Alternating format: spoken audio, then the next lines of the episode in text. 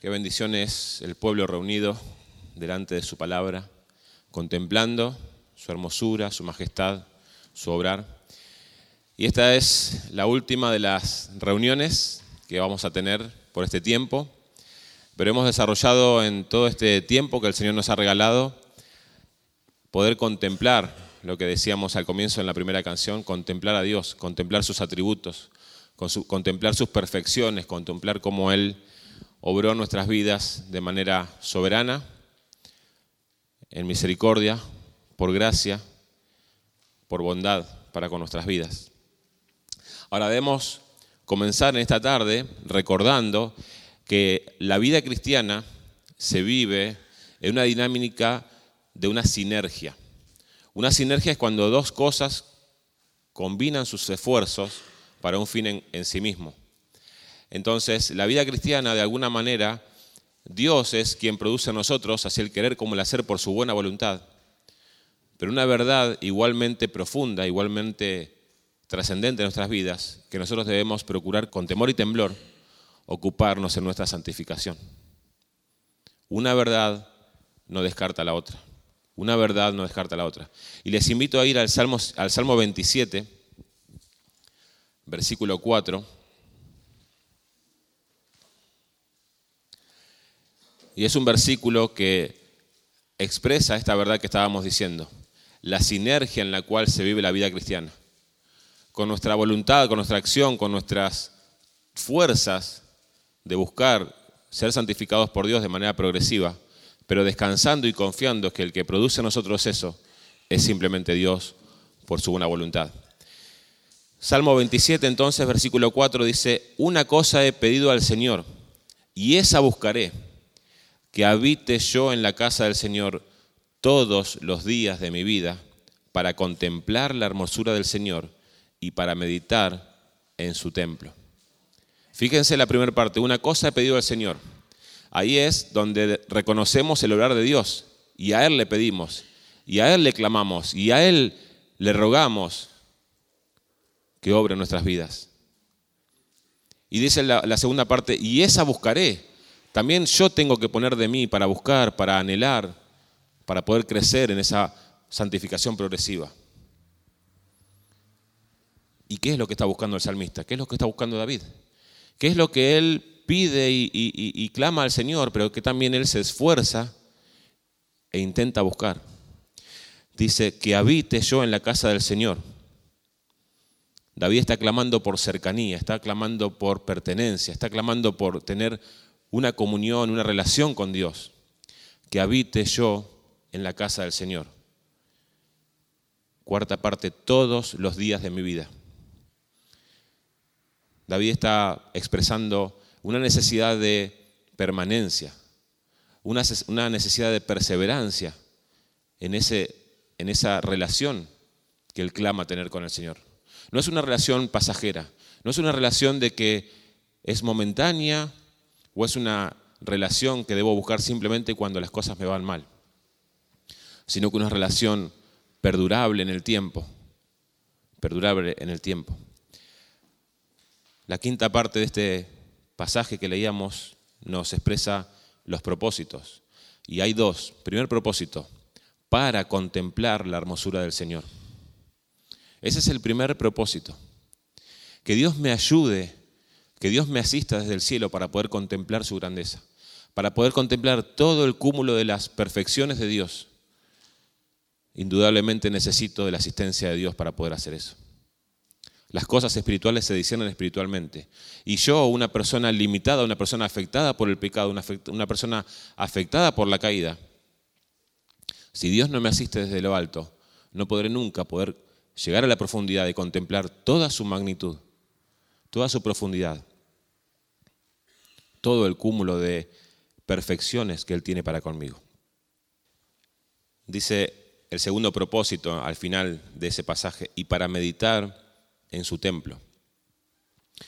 Cuando yo em, contemplo, cuando yo me expongo hacia las perfecciones de Dios, hacia las profundidades que Dios se revela en su palabra, no queda otra cosa que poder estar meditando de poder volver a pasar no solamente por la mente, sino también por el corazón, esas verdades escriturales, esas verdades como Dios se revela en nuestras vidas, cómo yo puedo estar viviendo de cara a las perfecciones de Dios, cómo puedo anhelar crecer en las perfecciones comunicables, en esos atributos comunicables, cómo yo puedo crecer en el amor, en la paciencia, en la misericordia, en la bondad. No estoy llamado a, intentar ser omnisciente o omnipresente, pero sí estoy, estoy llamado a poder meditar, a poder esforzarme con mi vida, a poder crecer en el amor, en la misericordia, en la paciencia. Entonces, claramente todos estos atributos que nosotros hemos estado meditando durante los jueves, hay algo que debe producir en nuestras vidas, hay algo que debemos hacer, hay una acción en nuestras vidas que podemos hacer, y es clamar a Dios, ser cada día más parecidos a Él. Por eso dice Hebreos capítulo 1, porque Dios, habiendo hablado muchas veces, de muchas maneras, en otros tiempos, a los padres, por los profetas, ahora nos habla a nosotros por el Hijo. Dios revela todo lo que Él quiere conocer y la revelación máxima, suprema y única de Dios para con nuestras vidas es a través de Cristo. Dios se manifestó de una sola manera a través del Señor Jesucristo. Todas sus perfecciones, todo su amor, todo su ser descansa en la segunda persona de la Trinidad. Por eso cuando Felipe le dice, muéstranos al Padre, Felipe, eh, eh, Jesús, Jesús le dice, pero ¿cómo muéstranos al Padre? Tanto tiempo hace que están conmigo y no conocen al Padre. Los que me han visto a mí han visto al Padre. No hay nada que podamos buscar de Dios que no se encuentre en el Señor Jesucristo. Él es la plenitud de la deidad, Él lo llena todo en todo. Por eso debemos enamorarnos de Cristo cada día más. Enamorarnos de Dios y seguir contemplándolo. Sin lugar a dudas, la contemplación de Dios por medio de su Hijo es un acto sobrenatural que necesita imperiosamente el accionar del cielo. Como decíamos al comienzo, un ser limitado, un ser afectado por el pecado y por la caída, no puede contemplar todas sus profundidades, toda su hermosura. No puede comprender humanamente cómo Dios es tan misericordioso, cómo Dios administra gracia para con nosotros, cómo el amor de Dios busca al más vil pecador y lo rescata de esa condición de pecador. Claramente cuando uno puede contemplar con los ojos de la fe las profundidades y las magnitudes de las perfecciones de Dios, es porque hubo una obra sobrenatural en el corazón de la persona. Dice 2 Corintios capítulo 4 versículo 6, porque Dios que mandó que de las tinieblas resplandeciese la luz, es el que resplandeció en nuestros corazones para iluminación del conocimiento de la gloria de Dios en la faz de Jesucristo. El mismo poder que hizo que de las tinieblas resplandezca la luz allá en el comienzo de todo, es el mismo poder que opera para que en el medio de la oscuridad espiritual de una persona pueda resplandecer toda la gloria de Dios en el corazón de la persona. Esto es cierto desde la conversión hasta el final de nuestros días. Dios ilumina al pecador para que vea la belleza de Cristo y sea convertido. Es Dios quien también resplandece para que el creyente lo siga viendo hermoso y todo suficiente a lo largo de su peregrinaje. No es un resplandor, no es, no es un fogonazo de luz, ¿no? No es algo que plumne en el momento de la conversión, sino que es una luz que nos incandila día a día de nuestro peregrinaje en esta vida. Por eso, dice, podemos rogarle que nos ayude a ver al Señor como la más deseable y preciosa criatura una de las implicaciones de esta verdad es que cuando nuestros ojos no puedan percibir a Jesús como lo más hermoso, dulce y majestuoso, entonces podemos pedir a Dios que nos permita ver su belleza. Entonces, en todos estos jueves que estuvimos viendo las grandezas y las perfecciones de Dios, fue nuestra oración constante poder percibir aún un poquito más de esa profundidad, un poquito más de esa gracia administradas a nuestras vidas, de esa misericordia impartida a nuestros corazones, de ese amor derramado por nosotros. Por eso debemos buscarlo y podemos orar diciendo, una cosa te he pedido, y esa buscaré, que yo esté en tu casa todos los días de mi vida para contemplar tu hermosura. Es una oración que debemos hacer constantemente. Poder pedirle a Dios que permita que podamos crecer en profundidad, que podamos contemplarle cada día más, que podamos crecer en el conocimiento de su persona. Fue con esa actitud que hemos transitado todos estos jueves. Y el primer jueves vimos la singularidad, la singularidad de Dios. En el segundo vimos la bondad de Dios. El tercer jueves va nos enseñaba acerca de la supremacía de Dios, la omnisciencia de Dios, la ira de Dios. Johnny nos enseñaba acerca de la santidad de Dios. Después veíamos la soberanía y la inmutabilidad de Dios. César nos enseñaba acerca de la paciencia y la misericordia de Dios, la veracidad de Dios. Nuestro amado pastor Ernesto hablaba acerca de la fidelidad que Dios tiene para con nosotros. Luego veíamos la espiritualidad de Dios, los decretos de Dios, y el jueves pasado veíamos la gracia de Dios en nuestras vidas. La contemplación del Señor, es decir, el hecho de exponer nuestras almas y nuestra mente al cúmulo de perfecciones de nuestro Dios, hace que nosotros podamos tener aparejada nuestra vida una certeza confiable y paz proveniente de la fuente inagotable que es nuestro Señor Salvador. Cuando sabemos que Dios no cambia, cuando sabemos que Dios no muta, cuando sabemos que el amor de Dios que se derramó en nuestros corazones es ese amor que nos acompañará hasta el fin, podemos descansar y tener paz como cantábamos. Porque Dios es inmutable, Dios no cambia. Ese Dios soberano nunca dejará de ser soberano. Ese Dios soberano tiene el control de todas las cosas y nada de ello escapará de su control. Ese Dios misericordioso es el que dispensa misericordia a nuestras vidas todos los días. Esas misericordias son las que se renuevan cada mañana en nuestras vidas. Y hoy nos despertamos con las misericordias de Dios que nos rodeaban y mañana tendremos nuevas misericordias de parte del Señor que nos rodearán. Y es una fuente inagotable de misericordia, amor, gracia, paz. Y como veíamos al comienzo, Dios es pleno en todos sus atributos. No es que tiene un poco de amor, no es que tiene un poco de gracia, no es que tiene un poco de misericordia. Dios es amor. Dios no tiene amor, Dios es amor. Dios es misericordia. Dios es gracia. El hecho de saber que Dios revela muchas de sus perfecciones y que ellas no cambian en el transcurso del tiempo es la verdad más sólida y más confiable en donde nuestra alma hallará calma y reposo. Y déjenme leerles una carta que habla acerca de la fe sustentada en qué. Y dice, no te preocupes del futuro. La preocupación ahoga la obra de la gracia dentro de ti. Cuando Dios te dé consuelo, disfrútalo. Mírale sin parar, disfruta su provisión día a día como los israelitas recibían su maná. No intentes acumular nada. Dice, hay dos peculiaridades en cuanto al camino de la fe. La fe discierne a Dios detrás de todas las circunstancias que tratan de ocultarle. La fe también te sostiene en un estado de incertidumbre. Deja a Dios actuar en tu vida de modo que Él parezca decidir lo mejor. Todo lo que debes hacer es ser fiel a lo que Él te pide. Dios quiere que dependas de Él en un instante a otro. Las tinieblas e incertidumbres de la senda de tu vida deben llevarte a un pacífico descanso en Él. Mora en paz. Tus sentimientos de devoción a Dios y tu entusiasmo para servirle no dependen de tu propia habilidad. Lo único sobre lo que tienes control es tu voluntad. Entrégale a Dios tu voluntad sin reservas. La pregunta importante no es, ¿disfruto siendo cristiano? Sino más bien, ¿deseo lo que Dios desea? Confiesa tus defectos, no estés demasiado apegado a las cosas de este mundo. Confía en Dios. Ámale más que ti mismo. Ama su gloria más que tu vida. Si no deseas estas cosas, pide desearlas y Dios vendrá a ti con su amor y pondrá su paz en tu corazón.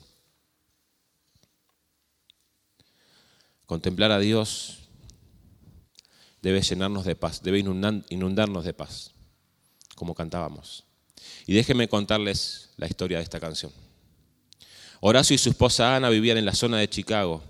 Horacio era un exitoso abogado, así como un devoto cristiano. Sin embargo, una serie de tragedias azotaron a esta familia de la década del 1870. Fueron años muy duros para la familia Spafford. Perdieron uno de sus hijos que tenía apenas dos años de edad.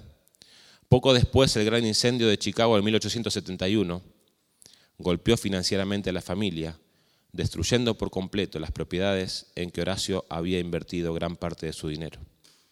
En una noche, todo estaba destruido. La familia necesitaba un respiro de todo esto, así que planearon un viaje para Inglaterra en 1873. Tomarían un descanso y también ayudarían en el esfuerzo de evangelizar al predicador de L. Moody. Pero un compromiso de último momento impidió que Horacio pudiera ir en el viaje. Sin embargo, para no echar a perder las vacaciones de la familia, envió a su esposa y sus cuatro hijas en barco para Inglaterra y él iría unos días más tarde. El 15 de noviembre de 1873 el barco Bill de Harb salió de Nueva York con destino a Inglaterra.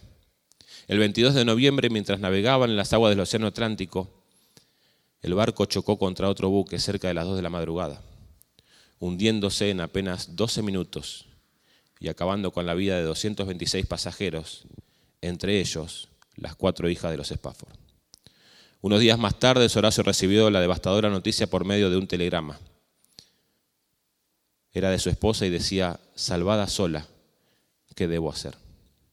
Inmediatamente Horacio tomó el próximo barco que salía hacia Inglaterra para unirse a su esposa. Mientras navegaban, el capitán del barco llamó a Horacio a su cabina para decirle que estaban pasando por el lugar específico donde se había hundido el barco en el que iban sus hijas. Fue allí mientras navegaba que Horacio se encerró en su camarote y comenzó a escribir. De paz inundada mi, senda esté, o cúbralo un mar de aflicción, cualquiera que sea mi, mi suerte diré, estoy bien, tengo paz, gloria a Dios. Tengo paz en mi ser, gloria a Dios. Horacio sabía con seguridad que su alma descansaba plenamente en Cristo su Salvador. Había puesto su confianza en Él y como nos dice el Salmo 62, en Dios está mi salvación y mi gloria. Él es mi roca fuerte y mi refugio. Sus pecados habían sido perdonados y sus pies estaban sobre la roca. Nada ni nadie lo podría mover del sólido refugio que le proveía el Señor, ni siquiera la más terrible de las noticias. Y siguió escribiendo, ya venga la prueba o me tiente Satán, no amengua mi fe ni mi amor, pues Cristo comprende mis luchas, mi afán, y su sangre obrará en mi favor. Había en una fe que sobrepasaba todo entendimiento, que guardaba su corazón aferrado al Salvador, que sus pensamientos estaban cautivos a la obediencia a Cristo. Y continuó, feliz yo me siento al saber que Jesús libróme del yugo opresor. Quitó mi pecado, clavólo en la cruz, gloria demos al buen Salvador. A pesar de las dificultades en la vida y de lo trágico de los acontecimientos, en su corazón había paz. No una paz como la que ofrece el mundo, falsa y pasajera, sino la paz de Cristo. Juan 14, 27 nos dice, la paz os dejo, mi paz os doy. Yo no la doy como el mundo la da. Esta paz es la que trae seguridad y una firme esperanza. Y Horacio concluye diciendo, la fe tornaráse en feliz realidad al irse la niebla veloz. Desciende Jesús con su gran majestad. Aleluya, estoy bien con mi Dios. Tengo paz en mi ser Gloria a Dios. Que el contemplar las profundidades de las perfecciones de Dios en todos estos jueves inunde nuestros corazones de paz. Inunde nuestros corazones de tranquilidad, puesta esa tranquilidad en el objeto correcto que es Cristo Jesús. No es una paz ficticia, no es una paz que niega las situaciones y las circunstancias que estamos viviendo. Es una fe que se aferra a la certeza plena y segura de que en medio de las situaciones Dios estará con nosotros. El gran consolador estará con nosotros acompañando nuestras vidas y permitiendo que nosotros podamos vivir aferrados a Él para glorificar su nombre y para poder apreciar el consuelo de Dios que muchas veces excede todo entendimiento. Fue nuestra oración en todos estos jueves no solamente transitar de manera teórica las verdades escriturales, sino poder afectar nuestros corazones y nuestras mentes con las profundidades de la escritura. que podamos descansar en el Señor, en sus perfecciones, en su revelación, en el hecho de que Él no cambia y que el amor que se derramó en nuestros corazones cuando fuimos salvos es el mismo amor que nos sostendrá en este peregrinaje hacia el cielo. ¿Vamos a orar? Vamos a ponernos de pie y poder terminar orando. Voy a pedir a Pastor Ernesto. Sí, oramos. Oh Señor y Padre, queremos una vez más agradecerte por este tiempo, tu palabra. Señor, como leíamos en este salmo precioso, este salmo de David, el Señor es nuestra luz, nuestra salvación. ¿De quién temeremos? Y cuánta paz inunda nuestro ser al saber, comprender que nuestra mayor necesidad ya fue cubierta en la persona de tu Hijo Gracias Señor porque todos nuestros pecados han sido perdonados en su nombre y queremos agradecerte como escuchamos el testimonio de este nuestro hermano, quien escribió este himno tan precioso, Estoy bien con mi Dios. A pesar de que todo a su alrededor era un caos, a pesar de tanto sufrimiento, de este lado él podía descansar en ti y mirarte a ti y saber de que tú tenías un propósito. Señor, gracias te damos porque a lo largo de estos jueves te hemos podido, Señor, conocer un poco más y al conocerte más, te amamos más. Y permítenos que podamos seguir profundizando en nuestro conocimiento de tu persona, que podamos seguir profundizando en el conocimiento de tu palabra. Te damos gracias por este tiempo juntos, cada jueves pero también te damos gracias, Señor, por lo que vendrá en los grupos de oración y discipulado y que podamos allí también seguir creciendo y compartiendo y disfrutando de esa profundidad bíblica, pero también el orar unos por otros, el llevar las cargas los unos a los otros. Señor, guíanos como iglesia y ayúdanos al poder seguir creciendo en el conocimiento de tu Hijo, ser santificados mientras te conocemos, ser animados, ser consolados Señor, gracias por este tiempo a la luz de tu verdad, de tu palabra. Oramos para que día a día podamos contemplarte, para que nuestros ojos, nuestra fe sea fortalecida al ir a tu verdad, Señor, y, poder, eh, Señor, conocerte más. Te damos muchas gracias, Dios. Oramos ahora que al dividirnos y al orar unos por otros, sea tu paz sobre nosotros y también tu paz sobre el resto de los hermanos que por diferentes razones no han podido llegar hasta aquí, pero que sea tu paz sobre ellos, oh Dios. Oramos agradecidos en Cristo Jesús. Amén y amén.